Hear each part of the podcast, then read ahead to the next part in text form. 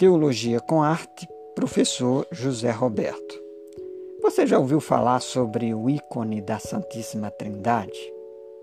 Bem, para nós falarmos a respeito, antes eu vos convido a acompanhar comigo a leitura dos primeiros versículos do capítulo 18 do livro bíblico de Gênesis. Está escrito assim: O Senhor apareceu a Abraão perto dos carvalhos de Mamre quando ele estava sentado à entrada de sua tenda, na hora mais quente do dia. Abraão ergueu os olhos e viu três homens em pé a pouca distância. Quando os viu, saiu da entrada de sua tenda, correu ao encontro deles e curvou-se até ao chão. Disse-lhe, ou disse ele, meu senhor, se mereço o seu favor, não passe pelo seu servo sem fazer uma parada. Bem, esse texto bíblico narra o encontro de Abraão com três homens, é uma aparição, ao que tudo indica, três anjos que aparecem a Abraão, e esses três anjos trazem uma, que são três homens, trazem a missão de comunicar a Abraão e a sua esposa Sara que apesar da idade avançada deles, eles seriam no caso Abraão, seria o pai de uma grande nação. Anos depois, um artista da igreja ortodoxa, ele produziu um famoso ícone, denominado tradicionalmente de o ícone da Santíssima Trindade. O nome desse artista é Andrei Rublev e, ao que tudo indica, essa pintura ela foi produzida pouco depois de 1400 depois de Cristo. Para que você possa nos acompanhar de forma bastante didática enquanto nós estamos apresentando este podcast, eu recomendo que você dê uma pausa e dê uma olhada, dê uma olhada aí neste ícone para que você possa acompanhar melhor a nossa explicação. Então, nesse ícone, o Andrei Rublev é ele que ah, nasceu por volta de 1360 e morreu por volta de 1430 depois de Cristo. O Rublev ele foi um monge da Igreja Ortodoxa Russa e ele é considerado um dos maiores pintores de ícones do período medieval. Sua obra mais famosa, de fato, é o ícone da Santíssima Trindade. Deixe-me explicar para você o que é um ícone. A palavra ícone vem do grego, de uma palavra grega que significa imagem, aparência. Então, é a mesma palavra que se encontra lá em, na Epístola de Paulo aos Colossenses, no capítulo 1 e no versículo 15. Então, a produção de ícones é uma prática bastante comum no contexto da Igreja Ortodoxa. Geralmente, a Igreja Católica costuma produzir imagens, e aqui eu aproveito para fazer um esclarecimento: uma imagem, pelo menos nos moldes ocidentais, dentro do contexto do catolicismo, não é a mesma coisa que a produção de um ícone um ícone ele tem algumas propriedades e algumas características diferenciadas. Isso porque ah, ah, ela é uma imagem, mas não uma imagem que tenha sido feita ah, conforme é proibido lá no, no, nos Dez Mandamentos, né? Imagem que tenha sido é, tecida, talhada, é? Ela não é uma imagem talhada no sentido dos contornos. Então ela é uma produção imagética que se faz e o objetivo dela, segundo a tradição da Igreja Ortodoxa, é comunicar verdades cristãs através de formas visuais. Então os crentes eh, da Igreja Ortodoxa, eles se referiam a esses ícones como escritura. Então eles não não chegavam a assumir que essas essas gravuras eram eram imagens propriamente ditas, mas escritas. Isso porque de fato há um contorno é, de escrita e não de entalhamento na forma de, um, de uma imagem propriamente dita. E eles ensinavam que essas, esses ícones, eles apontam para algumas realidades espirituais e têm por objetivo mediar a interação e o relacionamento com Deus, com a divindade.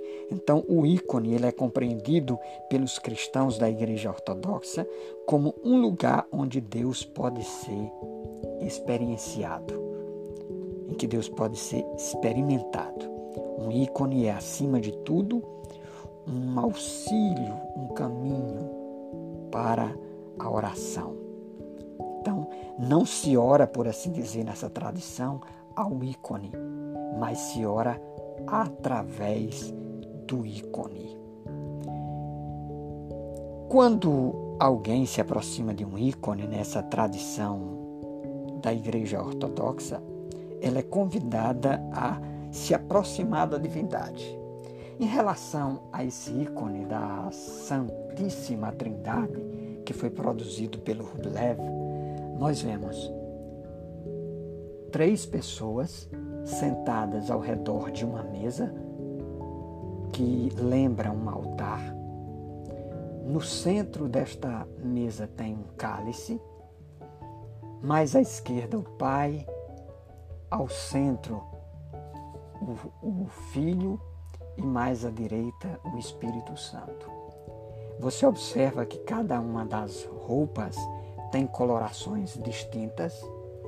O Pai está próximo de uma casa que nos faz lembrar e remete à casa do Pai, que tem muitas moradas. O Filho está próximo de uma planta, de uma árvore, e ele mesmo se identifica nas Escrituras como a videira verdadeira. E o Espírito Santo mais à direita, que sopra o seu vento sobre a própria árvore. Observe os três são parecidos e os três estão em um formato circular, em um movimento que as mãos de cada um deles indica, em um movimento anti-horário no nosso relógio.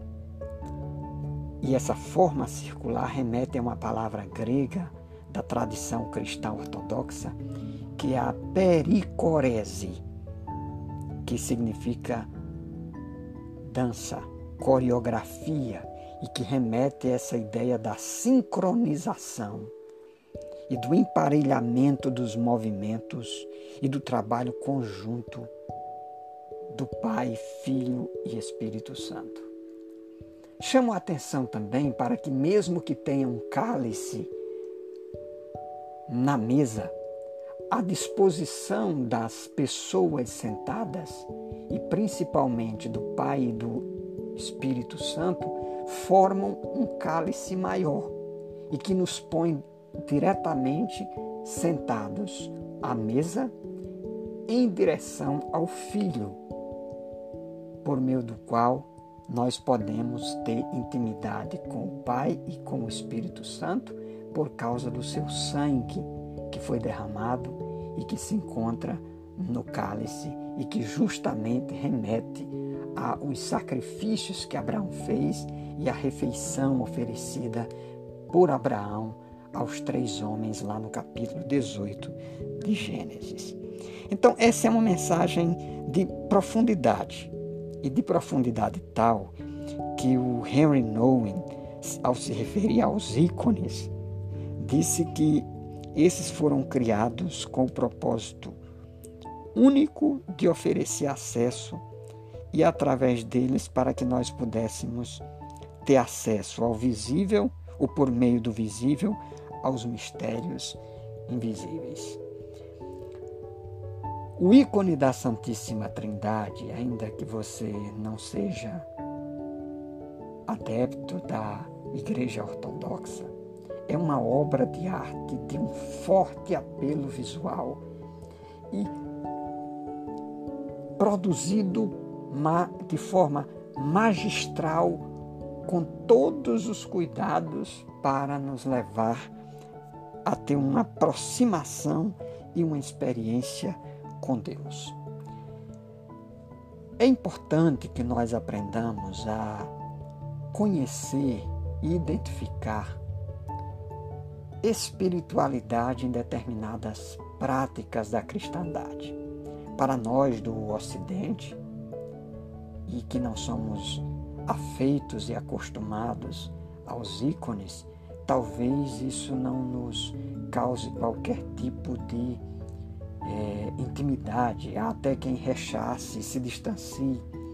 Mas eu convido a você a se desvencilhar de todos esses conceitos e às vezes até dos preconceitos em relação a essas questões dos ícones da Igreja Ortodoxa, fazer uma leitura teológica e artística dessas produções e começar pelo ícone da Santíssima Trindade pode ser uma experiência que pode lhe trazer uma, uma oportunidade de uma intimidade maior ainda que você não despreze nem desconsidere as sagradas escrituras, até porque a produção dessa própria a produção dessa própria obra de arte remete ao texto bíblico lá de Gênesis capítulo 18 e principalmente a esse momento de intimidade, de espiritualidade, de experiência que Abraão teve com Pai,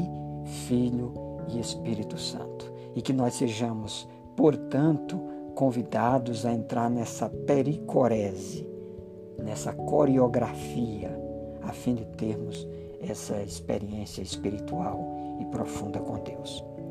Bem, podcast Teologia com Arte, professor José Roberto.